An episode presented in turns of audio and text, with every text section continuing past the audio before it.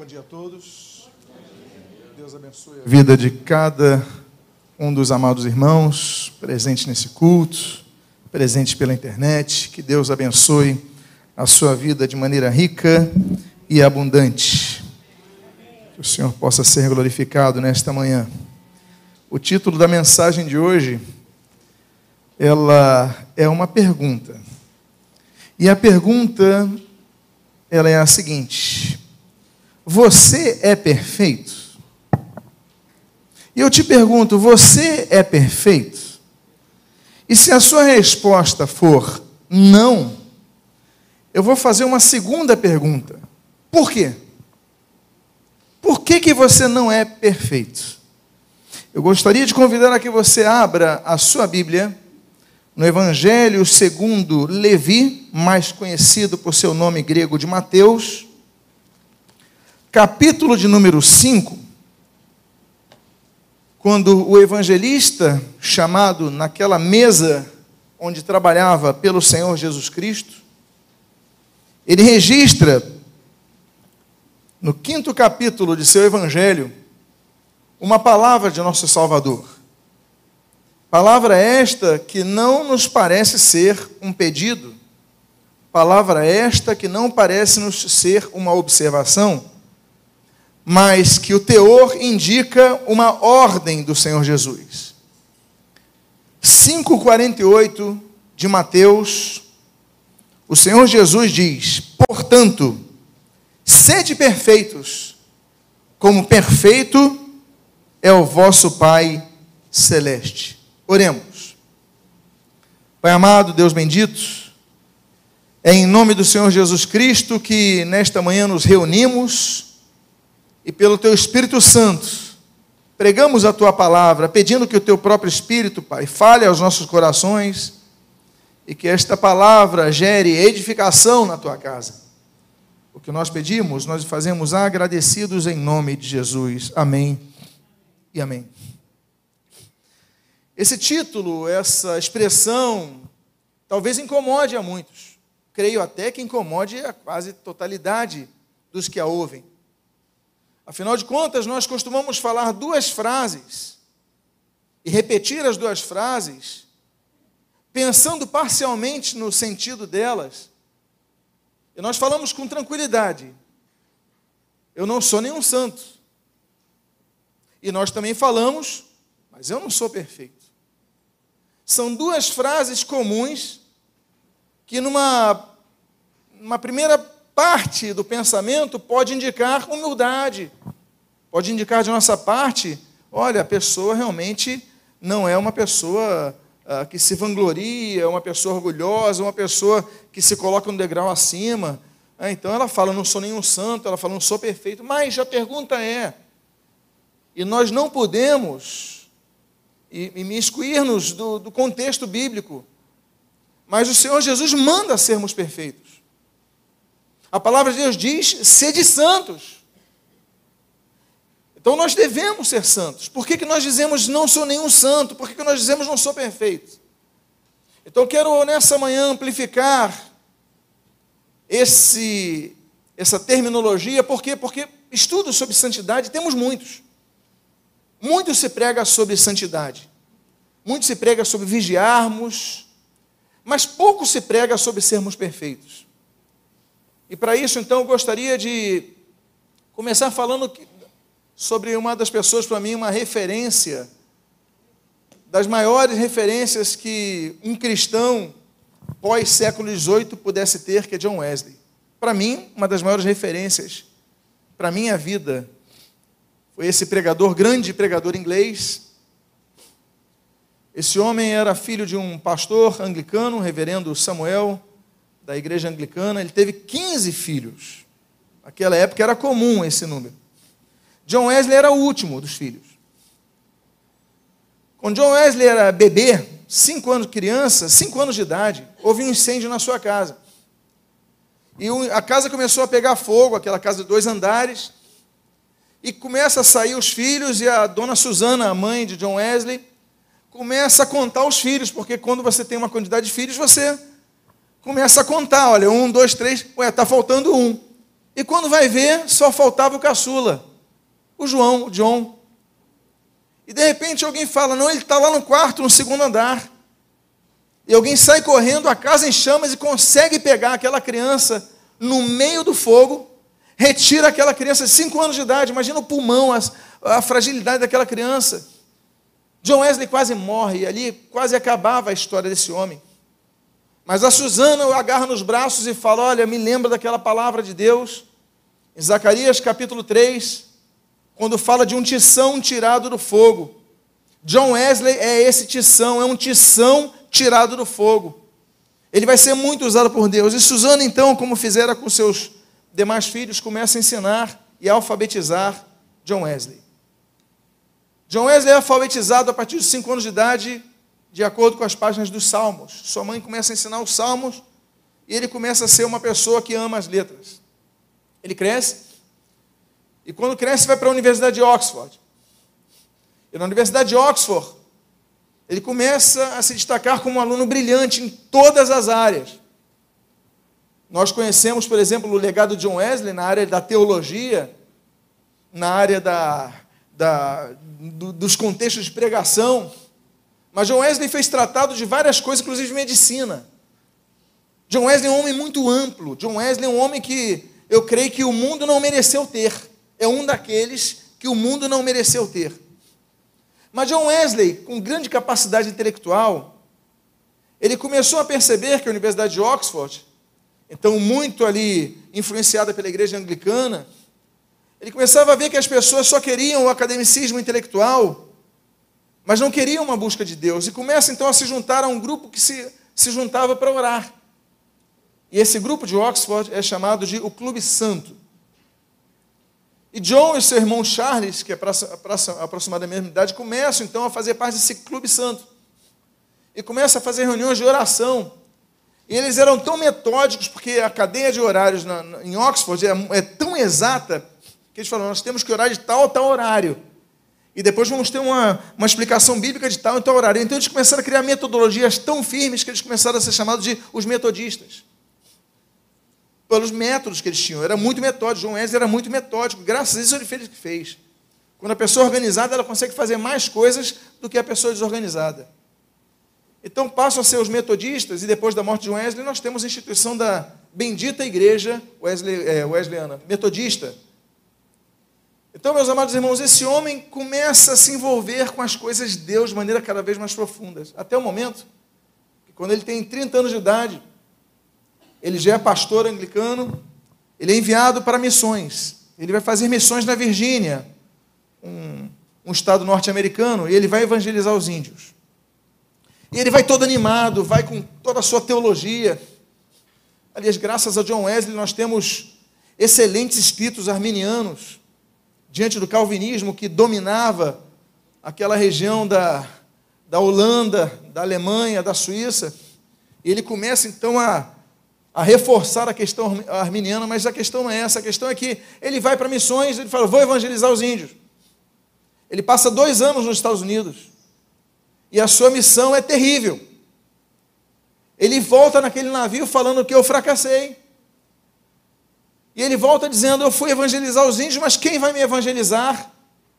Eu sou homem cheio de erros. Eu não consigo. E a fé dele começa a ser abalada. Ele já era pastor, ele já era teólogo, ele era um homem conhecedor da palavra de Deus, cresceu no ambiente cristão, mas ele falou: Quem vai me converter? E no caminho de volta, no trajeto de volta naquele navio, há uma grande tempestade. Naquela tempestade, todos desesperados, o navio para naufragar, ele começa a ouvir hinos. Hinos e orações. Ele procura esse grupo, é um grupo de pessoas da Morávia, naquela época, região ali junto à Alemanha, ao sudeste da Alemanha. Ele começa, que paz é essa? Que tranquilidade, estão cantando hinos, estão orando, estão agradecendo a Deus. E esses eram chamados irmãos morávios. Os irmãos moráveis, e aí nós começamos a falar sobre ele, vamos ter que ir em Jacob Spener, mas eram pessoas voltadas à santidade, à oração, não apenas ao estudo literato da palavra, mas a prática da palavra, o amor, a busca de Deus, a busca de intimidade com Deus, e aquilo chocou ele. Ele falou: Mas eu tenho os argumentos intelectuais, mas eu preciso dessa experiência. E quando ele volta então para a Inglaterra, com 32 anos de idade, com 32 anos de idade, a vida inteira na igreja, ao ouvir um sermão sobre o comentário de Martinho Lutero, reformador, a respeito do livro de Romanos, da carta aos Romanos, John Wesley se converte. Ele anota no seu diário às 8 e 15 da manhã e tudo mais. Como eu disse, ele é muito metódico. E ele se converte já sendo pastor, já sendo teólogo, já sendo grande conhecedor, aos 32 anos de idade. A partir daí começa o ministério de Wesley. A partir dos 32 anos é que começam 50 anos de uma trajetória impressionante desse homem. Porque ele começa a pregar na igreja dele, a igreja anglicana, ele começa a ser perseguido, porque ele começa a pregar: olha, vocês têm que nascer de novo. Vocês podem ser pastores, podem ser bispos, podem ser arcebispos, podem ser o que for. Não adianta cargos na igreja, se vocês não nascerem de novo, vocês não verão a Deus. Não adianta teologia, vocês são pessoas estéreis. Ele começa então a ser perseguido, porque se torna um profeta no meio da igreja anglicana. E aí começa a fechar os púlpitos, ele começa então a pregar nas ruas. E esse homem, então, com seu cavalo, era o cavaleiro de Deus, como alguns chamavam, ele montava o seu cavalo e circulava toda a Inglaterra. E, meus amados irmãos, há quem estime que ele andou 40 mil quilômetros de cavalo para pregar durante 50 anos do seu ministério. São mais de 4 mil pregações eram cerca de 800 pregações por ano. Aí você fala, peraí, o ano tem 365 dias, como é que ele prega 800 vezes no ano? Porque ele pregava três vezes por dia. É fácil, é cômodo pregar apenas aos domingos. De manhã, de noite, se você tiver escalado às vezes uma vez no mês, uma vez no ano. Ele pregava três vezes por dia. Aí fala, mas qual é a tua igreja? Você está pregando na praça, porque ele ia nas feiras, ia na praça, ia nos locais. Onde tivesse um, grupo de pessoas, ele começava a pregar. Do cemitério ele ia, junto às festas, era um homem incansável na pregação. Ele pregava três vezes por dia, de manhã no local. Aí pegava o seu cavalo na hora do almoço, outro local. Antes de cair da tarde, ia pregar no outro local à noite. 800 pregações por dia. Aí pergunto qual é a sua igreja. Ele falou: a minha igreja, a minha paróquia, a minha paróquia é o mundo é onde Deus me colocar. E aí nós começamos uma revolução que esse homem faz no meio evangélico, quando começa a trabalhar no ministério leigo, dos pregadores leigos. Ele não apenas institui 300 líderes de igrejas locais, mas ele institui mil pregadores leigos. É um homem colossal, John Wesley. É admirável, John Wesley. Mas, dentre os seus muitos escritos, e muitos deles chegaram até nós, foram catalogados. Existem três escritos que falam sobre o tema da perfeição, a perfeição cristã. O seu sermão de número 40 se chama A Perfeição Cristã. O seu sermão de número 41 trata a respeito desse assunto. E ele, por fim, escreve um livro, Explicações sobre a Perfeição Cristã. Por quê? Porque as pessoas pensavam que ser perfeito é ser impecável, e não é a mesma coisa. Ser perfeito não significa ser impecável. A pessoa pode ser uma pecadora, mas se tornar perfeita. E ele começa a trabalhar essa questão para juntar com a questão da santificação e o povo de Deus entender: eu tenho que responder, eu sou santo. É bíblico. Sem santidade, sem santificação, ninguém verá o Senhor. Não é isso que diz Hebreus? E a mesma coisa, o Senhor Jesus fala: sede perfeitos como é perfeito meu Pai. Então, meus amados irmãos, começamos com, por exemplo, o texto de 1 João, capítulo 1, versículo 7 a 9. Quando a Bíblia diz o seguinte: Se, porém, andarmos na luz, como Ele está na luz, mantemos comunhão uns com os outros, e o sangue de Jesus, seu Filho, nos o quê? Nos o quê? Purifica de todo pecado. Tínhamos pecado, Jesus nos purificou. Se dissermos que não temos pecado nenhum, a nós mesmos nos enganamos. E a verdade não está em nós. Se confessarmos nossos pecados, Ele é fiel e justo para nos perdoar os pecados e nos purificar de toda imundícia. Amados irmãos, a grande questão é que perfeição deve ser uma meta para os pecadores. E o primeiro passo do pecador é arrependido dos seus pecados, pedir perdão a Deus. E Deus, conforme, consoante a sua palavra que nós lemos, ele perdoa os pecados, ele purifica os pecados.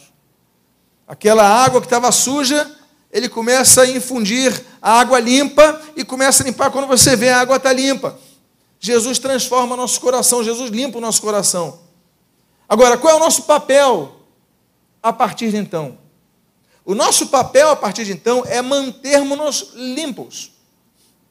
É manter esse copo limpo. Uma referência que eu tenho de encher-se do Espírito é de um copo de água no final, no fundo de um oceano. Você pega um copo de cristal, você joga no meio do mar, e aquele copo limpo, aquele copo está brilhando, limpo, limpo, limpo, limpo. Você joga ele no meio do oceano, ele vai começar a cair.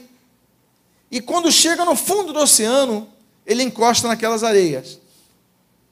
As ondas do mar vão vindo, né? as, as correntes, perdão, das águas, elas vão começando a circular e a areia vai começando a entrar no copo.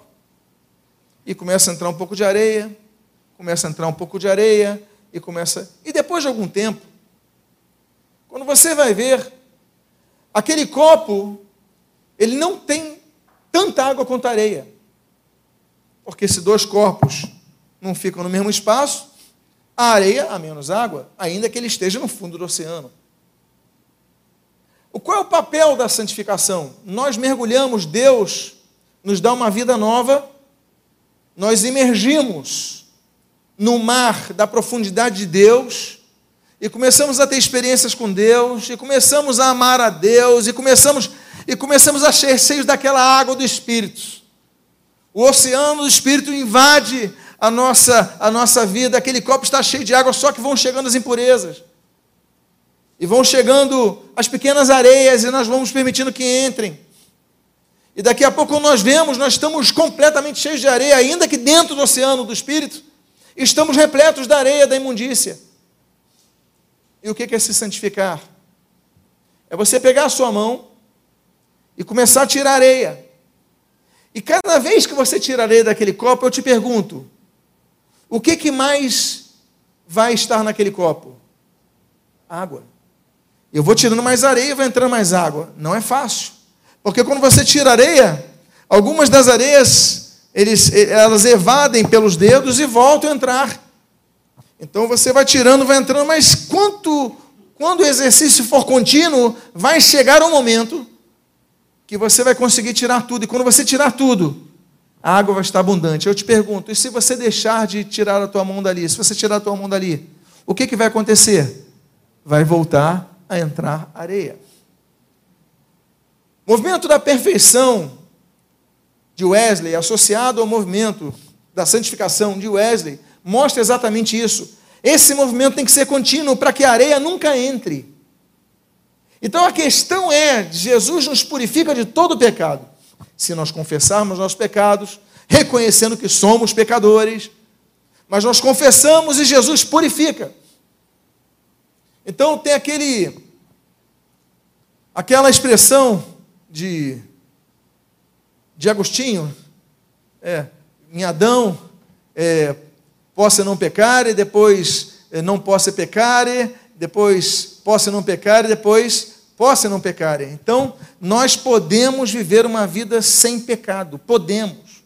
Somos pecadores, somos, somos falhos, somos. Agora, como nós podemos fazer isso? Sempre, constantemente colocando a mão e se confessando a Deus. Atos contínuos. E aí nós começamos a ver então, mas Pastor, o senhor se baseou num texto de Jesus que ele fala sede perfeitos como perfeito é o vosso Pai que está nos céus. Vou falar já sobre ele, Mateus 5. Mas eu quero trabalhar sobre outros termos que falam sobre a perfeição dos filhos de Deus. Perfeição essa que deve ser buscada.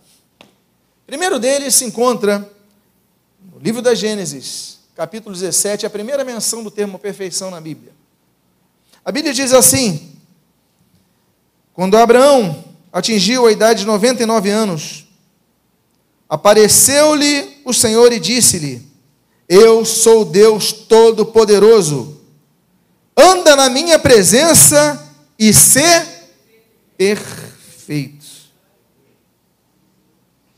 Primeira declaração que nós vemos aqui desse diálogo entre Deus e Abraão é: Abraão, eu sou Deus Todo-Poderoso. Apresentação. Anda na minha presença, primeira obrigação. E ser perfeito, segunda obrigação. O, por que, que eu coloquei o termo em hebraico aí na tela? Tamim. Tamim, em hebraico. Porque no português nós traduzimos como ser perfeito, mas no hebraico, eu volto a dizer, o hebraico, assim como o grego, elas têm aplicações da palavra. Em hebraico, perfeito, tamim, significa completo. Deus fala para Abraão: Abraão, anda na minha presença e seja perfeito. Anda na minha presença e seja completo. Porque quem anda na presença de Deus é completo. O que, que é completo? Completo é aquele que não precisa de nenhum outro acréscimo. Olha, já está tudo completo, você não precisa dar mais nenhum documento, está completo o que precisa, ok. Não precisa adicionar nada. Não, o prato está completo, ok. Já não precisa adicionar nada. É, o cálice está completo, não precisa adicionar nada. Então Deus diz: Olha, Abraão, anda na minha presença ser perfeito. Agora, qual é a dica para ser completo em Deus? O texto diz: andar na presença de Deus. O segredo para andarmos em perfeição é andarmos na presença de Deus. É andarmos em todo mundo. Por isso que a Bíblia diz: olha, orai sem cessar.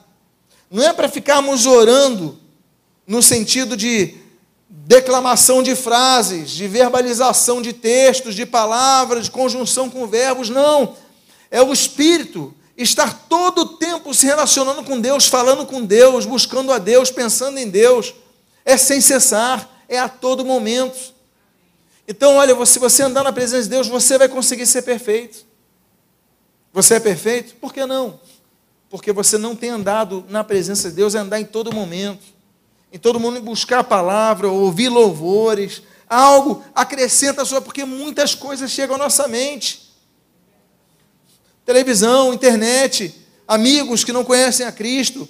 Quantas coisas, trabalho, as coisas vão chegando à nossa mente, poluindo a nossa mente. E o que, é que nós fazemos? Deixamos a areia entrar? Não tem jeito, a areia vai vir. Estamos no fundo daquele oceano.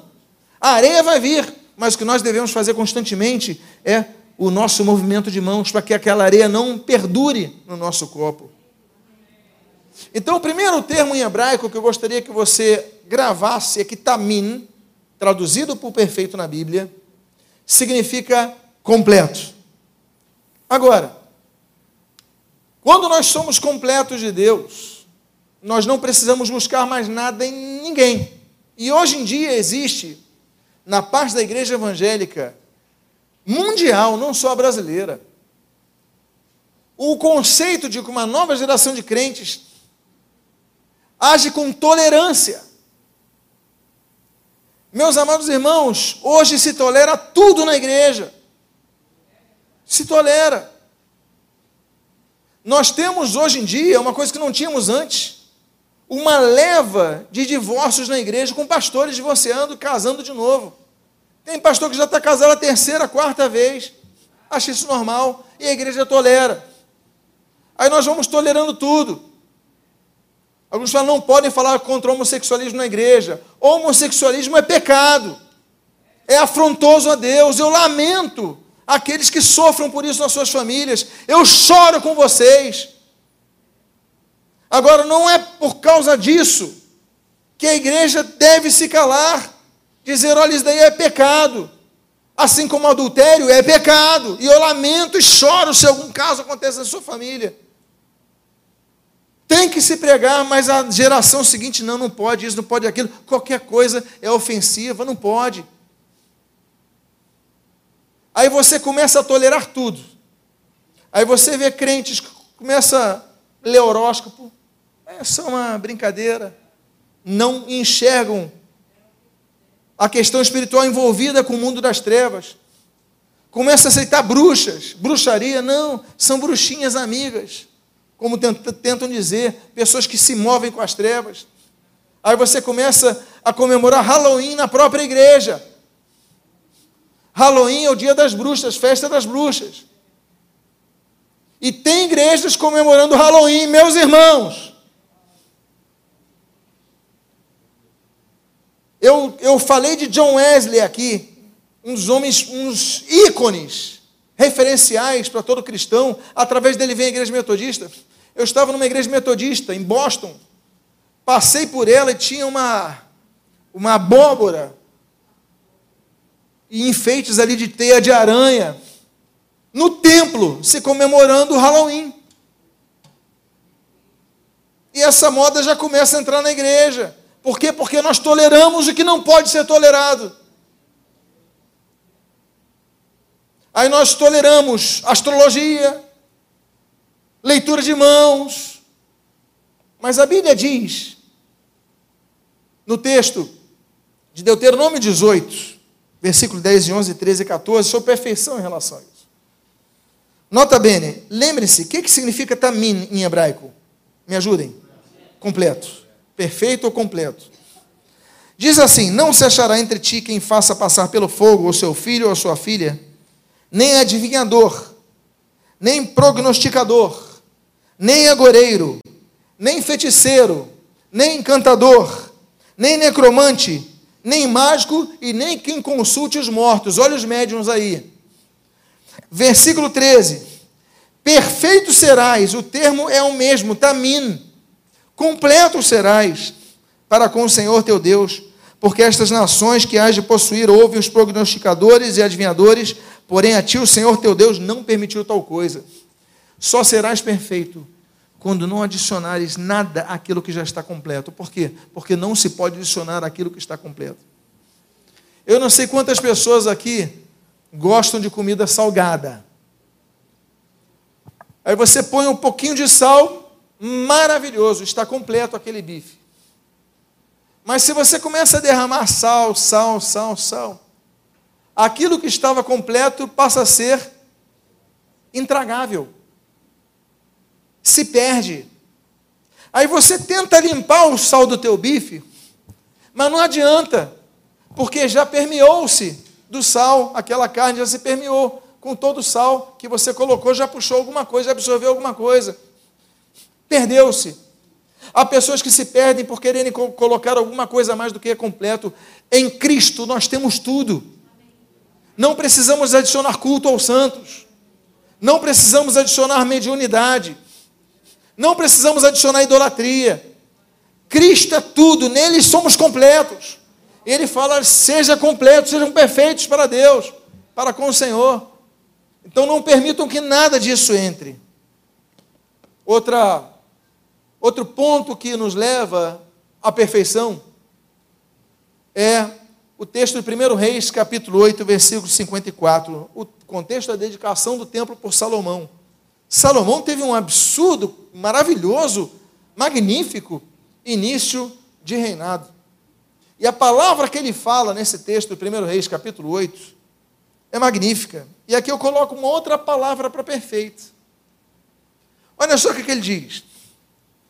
8, 54, 55, depois eu leio 61. Diz assim: Tendo Salomão acabado de fazer ao Senhor toda esta oração e súplica, estando de joelhos e as mãos estendidas para os céus, se levantou de diante do altar do Senhor e pôs-se em pé e abençoou toda a congregação de Israel em voz alta, dizendo: Olha que coisa bonita, ele está ajoelhado, mãos levantadas diante do altar, ele se levanta, agora se vira para o povo, estende sua mão, abençoa o povo, começa a dizer: que reinado maravilhoso. Aí o versículo 61 diz assim: Seja perfeito o vosso coração para com o Senhor, vosso Deus, para andardes nos seus estatutos e guardardes os seus mandamentos. Se alguém aqui tem uma noção básica de hebraico, e eu sei que alguns têm, Você não está entendendo por que eu coloquei essa palavra. Por que está escrito aqui? Shalom. Aí você imediatamente fala: peraí, tem alguma coisa errada nessa tradução. Porque eu aprendi que shalom significa o quê? Paz. Por que que aqui a palavra shalom está traduzida como perfeito? Porque a regra básica da hermenêutica, que vai além da exegese, é nós entendermos o sentido da aplicação da palavra. No português, por exemplo, se você pega algumas palavras, você precisa de entender o sentido delas. Se você pega, estava conversando essa semana, manga pode ser fruta, pode ser um pedaço da sua roupa. Se você colocar numa frase, eu vou comer uma manga, aí você entende o que? Que se trata de uma fruta. Não, eu preciso de me vestir com uma camisa com manga. Você entende que é uma, um pedaço da roupa. É a frase que vai dar o sentido àquela palavra. Especialmente, naturalmente, aplicando-se às palavras com muito sentido. Shalom significa paz, significa saúde. Você espirra, shalom, saúde, significa bem-estar. Olha, tenha um bem-estar, fique recuperado, shalom para você. Mas shalom também significa exatamente esse termo de você, por ter saúde, estar ileso. Shalom também significa ileso. A aplicação de, da palavra ilesa, ou termo ileso, é quando a pessoa não tem lesão. O que, que é uma lesão? É um machucado que a pessoa adquire, não é isso? O jogador está bem, ele sofre uma lesão, então ele fica manco. Ele tem que se recuperar da lesão. Ileso é uma das traduções para shalom. Seja perfeito o vosso coração para com o Senhor. Seja ileso o vosso coração, porque o nosso coração ele se machuca. Se eu perguntasse aqui quantos já tiveram o seu coração machucado, decepções, desapontamentos, frustrações, eu creio que todos. O coração fica machucado, assim como você já machucou teu pé, a tua perna, mas depois você se recuperou. Salomão diz: olha, você tem que ser perfeito. Para você ser perfeito para com o Senhor, você tem que ter o teu coração ileso. Permitir Deus cura o meu coração. Davi falava, o pai dele falava, o pai de Salomão falava. Cura o meu coração. Deus é o Deus que cura. Então nós podemos ter lesões, mas Deus curar, então seja ileso o teu coração, porque nós não conseguiremos a perfeição cristã se não colocarmos o nosso coração como curados, estivermos curados em nosso coração. Uma outra coisa, e agora eu vou colocar uma outra palavra em hebraico. Eu já falei tamim, que além de perfeição significa completo. Eu falei shalom, que além de perfeição e paz e saúde, significa o quê? Oi? Ileso. Agora eu estou colocando outra palavrinha que é traduzida como perfeito.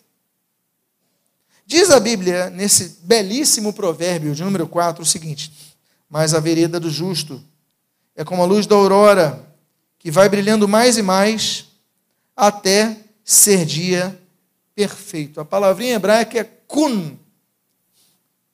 Kun significa estabelecido, firme, por isso que o texto está dizendo que a vereda do justo é como a luz da aurora. O que é aurora? A aurora é aquela primeira luz do dia que você vai vendo, não é isso? Então aquela a aurora vai subindo e tal, e vai, aí a luz vai subindo. Quando chega meio-dia, então a luz vai brilhando. Ela se torna kun. Ela se torna firme. Ela se torna estabelecida. Esse é o termo. Ela se torna perfeita. Perfeição é quando há firmeza. Existem cristãos que ora estão no estado, ora estão em outro estado, que eles são instáveis na sua fé, ora são hiper firmes, ora são hiper mundanos, ora louvam o Senhor e ora estão, duas horas depois estão praguejando. É muito complicado porque nós lutamos contra a nossa natureza, mas eu não estou dizendo que é fácil. Mas quando a Bíblia fala para nós sermos perfeitos, ela nos traz, ela nos traz atribuições em relação a tarefas. Colocar a mão naquele copinho, lembra-se do exemplo? E nós nos firmarmos, olha, o sol tem que continuar brilhando, cada vez mais firme até que ele se torne kun, até que ele se torne perfeito, até que ele esteja estabelecido. Temos que ser assim. Não podemos começar e não terminar. Você começa e não termina, não, continua, continua além dos cultos. Você está nesse momento no culto ao Senhor. Mas a tarde vai vir, amanhã vai vir, semana que vem está vindo. Você tem que permanecer com a sua luz brilhando. Aí, os irmãos já entenderam termos hebraicos traduzidos para por perfeição. Tamin Shalom Kun. Agora nós podemos voltar ao texto inicial dessa mensagem. Os irmãos se lembram que Jesus falou: Sejam perfeitos, como perfeito é vosso Pai que está no céu? Lembram disso? Só que eu citei apenas essa frase. Eu não citei o contexto. E agora eu vou colocar o contexto para vocês. Como é que eu posso ser perfeito como pai? Alguém aqui pode ser perfeito como pai? Ninguém pode. Alguém pode ser completo como pai? Ninguém pode. Mas por que Jesus falou: sejam perfeitos como vosso Pai nos céus é perfeito? Por que, que ele falou para nós sermos perfeitos como Deus Pai é perfeito? Se nós não podemos sê-lo, então nós temos que ler o contexto. E quando nós lemos o contexto, a gente vai entender. O que é que diz o contexto? O contexto nós lemos a partir do versículo 43 até o 48. Presta atenção o que, que ele falou para poder citar isso. Ouvistes o que foi dito: Amarás o teu próximo e odiarás o teu inimigo. Eu, porém, vos digo: Amai os vossos inimigos e orai pelos que vos perseguem, para que vos torneis filhos do vosso Pai Celeste, porque Ele faz nascer o seu sol sobre maus e bons e vir chuvas sobre justos e injustos. Porque se amardes os que vos amam, que recompensa tendes? Não fazem os publicanos também o mesmo? E se saudardes somente os vossos irmãos, que fazeis demais? Não faz os gentios também o mesmo? Portanto, Sede vós perfeitos, como perfeito é vosso Pai Celeste. Agora você vai entender. Primeiro lugar, e eu já vou explicar aquela palavrinha que está ali, teleios. Jesus, ele começa, e aquilo que, que se, se aprende, não se traz o texto sem se entender o contexto. Jesus está falando de uma coisa que naturalmente, naturalmente, mas é muito difícil de se fazer. Amar o inimigo. Amar quem nos persegue. Meus amados, quem aqui consegue fazer isso com facilidade? Eu duvido que alguém. Por quê? Porque nós detestamos os que nos perseguem, os que nos odeiam. Não gostamos. As pessoas estão nos azucrinando, perseguindo, perseguindo. O nosso sentimento é de raiva, até de vingança, até de orar, Senhor, que caia um raio na cabeça do meu vizinho. Mas Jesus falou: Mas qual é a diferença se você também fizer isso? Vocês têm que aprender a amar os que vos perseguem. Vocês têm que aprender a fazer essas coisas, olha. Sejam perfeitos, como perfeito é vosso Pai Celeste, ou seja, Existem quatro tipos de amor no grego. A Bíblia traz três desses tipos de amor. O amor eros. O eros é o amor de atração, é o amor da sensualidade.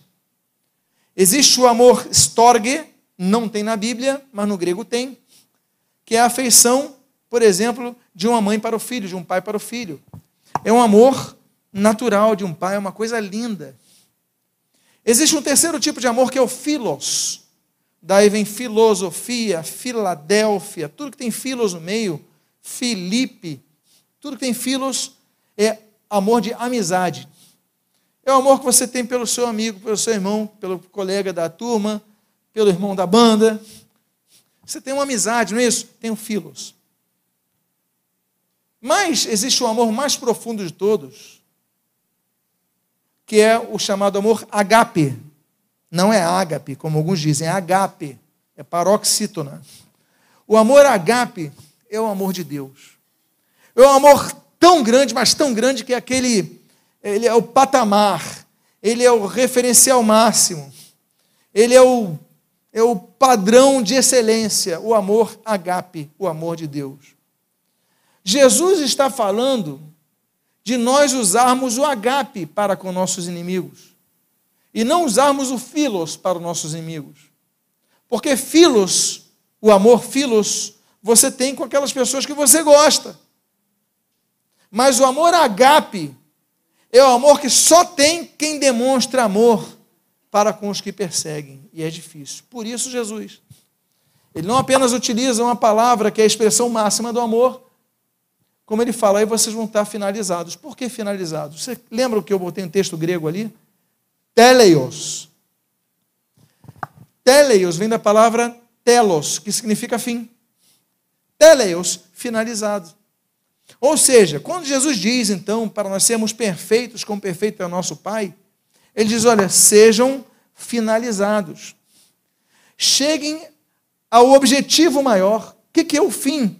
É, é a conclusão de uma história. Se chegou ao seu objetivo. Qual é o fim do cristão? É amarmos como Deus nos amou. Eu sei que é impossível, mas Jesus, inclusive, fala sobre isso. Efésios capítulo 5 fala sobre isso. Amar como Cristo amou a igreja. Meus irmãos, aquilo então é a finalização, o objetivo maior, o amor de Deus. E só quando nós chegarmos a isso, nós chegaremos à finalização, ao fim, ao objetivo maior. E aí nós conseguiremos ser perfeitos como nosso Pai é perfeito. Agora, uma das diferenças maiores do cristianismo é que o cristianismo não milita pelo egoísmo, mas pelo altruísmo. O altruísmo é o oposto do egoísmo. Egoísmo vem de ego, ego, eu.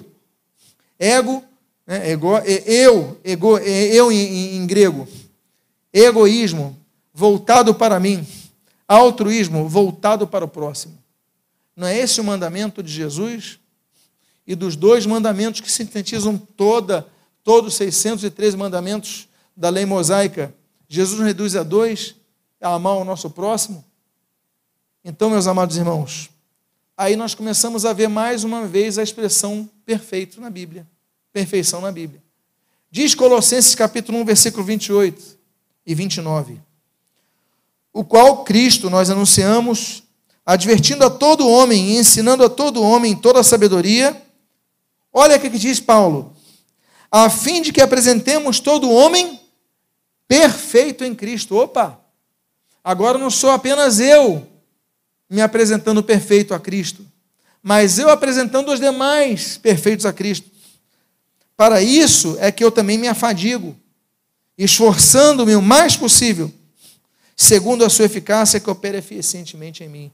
Por isso eu me esforço, o apóstolo Paulo dizendo: eu me esforço, eu me afadigo, eu perco minhas forças para que vocês sejam perfeitos, para que vocês alcancem a perfeição, para que vocês alcancem a completitude, para que vocês cheguem ao fim, ao objetivo de vossas vidas. Então, Paulo se afadigava para que os outros alcançassem a perfeição. Isso é cristianismo. É você ajudar o outro para o outro alcançar a perfeição. Às vezes, com puxão de orelha. Não é verdade? Às vezes com correções, mas é que um pai faz com o filho. Às vezes vai sendo um pouquinho duro, fazendo que eu, mas o objetivo é que ele alcance a perfeição. E isso que Paulo fala, olha, eu me afadigo, porque se fosse fácil, Paulo não dizia que eu me afadigo para que vocês sejam perfeitos. Ele falaria, eu descanso, porque o processo natural é difícil, porque agora vai a questão. Imagine você dois copos de água. E quando você olha para o lado esquerdo, tem mais outro copo de água mais outro. Você tem o teu copo de água para tirar aquela areia. Lembram-se do exemplo? Aí você vê o outro que não tem ninguém e você, bom, eu vou ajudar agora. E você vai tirando do outro, e você vai tirando. E Paulo fala, eu me afadigo, a fim de que apresentemos todo homem perfeito a Cristo, em Cristo. Nossa função é essa, nos esforçarmos para levarmos outros perfeitos a Cristo. Eu vou então para mais uma palavra em grego. É a última palavra em grego. Eu já dei três em hebraico. E estou dando duas em grego. Vocês lembram que eu já falei de teleios, que vem de telos, fim, ou seja, finalizado, uma das traduções para perfeito. Mais uma vez a Bíblia diz, na carta de despedida de Paulo, Paulo daí morre, é decapitado, é despedida. Ele escreve para o homem de confiança, o seu braço direito, Timóteo. 2 Timóteo, capítulo 3, versículos 16 e 17, esse texto todos conhecem. Mas eu quero puxar essa palavrinha que está aí, em grego. Diz assim: toda a escritura é inspirada por Deus e útil para o ensino, para a repreensão, para a correção, para a educação na justiça. Agora olha só a frase. A fim de que o homem de Deus seja perfeito e perfeitamente habilitado para toda a boa obra. O objetivo do estudo bíblico, um dos objetivos do estudo bíblico, é tornar-nos perfeitos. Quer ser perfeito? Um dos caminhos é o conhecimento da palavra de Deus. Busca ouvir, ouça pregações, leia bons livros, busca a perfeição. Agora, o texto, eu estou dizendo isso, que é um dos objetivos, o texto é muito explícito a fim de que o homem de Deus seja perfeito e perfeitamente habilitado.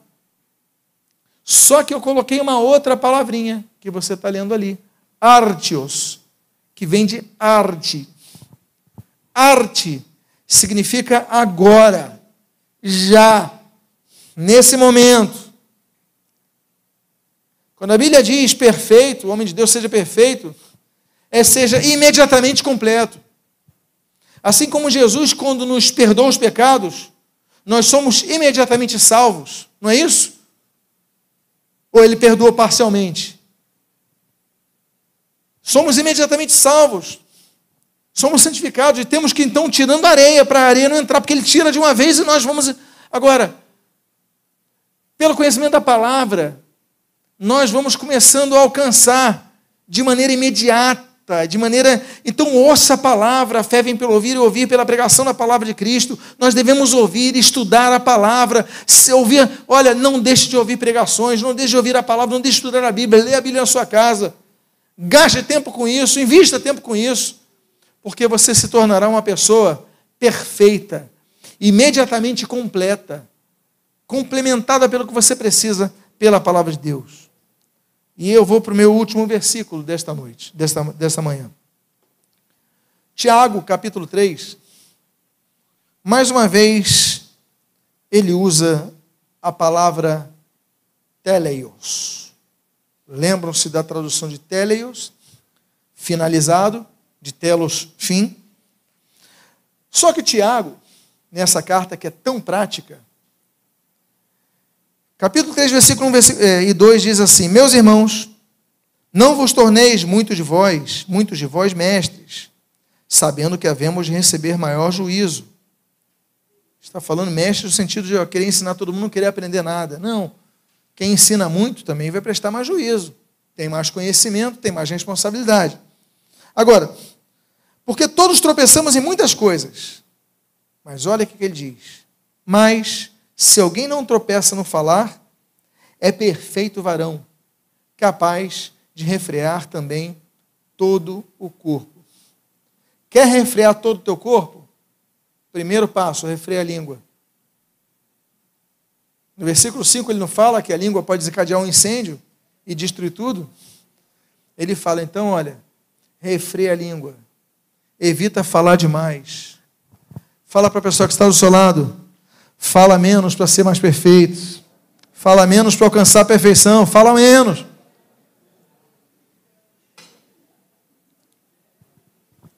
Teve gente que continua falando até agora a frase. Falou para um não, falou para dez. Está ficando de pé, está se levantando para falar para outros. Se você controla a sua língua, é perfeito varão. Se torna perfeito. Então a Bíblia nos indica os caminhos. E eu aqui então, não apenas aplicando conceitos wesleyanos que falam sobre perfeição cristã, mas trabalhando muito dessas terminologias, eu quero dizer aos irmãos: sejam perfeitos, que sejamos perfeitos, que sejamos completos, que sejamos finalizados, que Cristo seja suficientemente é, tudo para nós e que não precisamos buscar em mais nada senão em Cristo e tudo que redunde na glória dele. Para isso, leamos mais a palavra, ouçamos mais a palavra. Para isso, falemos menos e pensemos mais. Para isso, busquemos ao Senhor, adoremos a Deus e olha, cada vez que nós vamos fazendo isso, quando nós vamos ver o nosso copo, só tem o oceano do Espírito, com as suas águas. Que Deus possa abençoar a sua vida de maneira rica e abundante. Eu queria fazer uma oração nesse momento. Convido a que você, por favor, fique de pé. E antes de orar, eu faço a pergunta: Você é perfeito? Eu faço a segunda pergunta: Por que não? Por que não? E eu finalizo dizendo: Por que não? Vamos buscar a perfeição? Vamos buscar sermos santos? Vamos buscar sermos perfeitos. Sei que somos pecadores, carentes da graça e misericórdia de Deus, mas devemos ser obedientes à palavra e buscarmos a perfeição todos os momentos. Que você daqui saia com um projeto de vida. A areia não vai mais chegar ao fundo do meu copo, porque quando ela entrar no copo, eu já vou agir para que essa areia do pecado não crie o seu fungo no meu copo. Pai amado, em nome de Jesus, nós queremos te glorificar pela tua palavra. Agradecer a ti porque a tua palavra não chegou a nós para que apenas ficasse no nosso conhecimento, mas a nós alcançou para que fosse praticada. Quando Jesus diz para nós sermos perfeitos, quando o apóstolo Paulo diz para nós sermos perfeitos, quando Deus o Pai fala para Abraão para ser perfeito, quando a Bíblia, todos os textos que nós lemos, nos ordena, porque não é um pedido, é uma ordem, ser perfeito, anda na minha presença, ser perfeito, que o teu povo possa andar na tua presença em todo momento, Pai. E assim seja perfeito diante de ti. Abençoa as nossas vidas, nos fortalece, nos ajuda, e nós te louvamos pela tua palavra agradecidos. Em nome de Jesus. Amém e amém. Quantos podem glorificar a Cristo nesse momento? Toda a honra e toda a glória ao nosso Senhor e Salvador Jesus Cristo. Eu gostaria de encerrar com uma palavra de oração, lembrando os irmãos.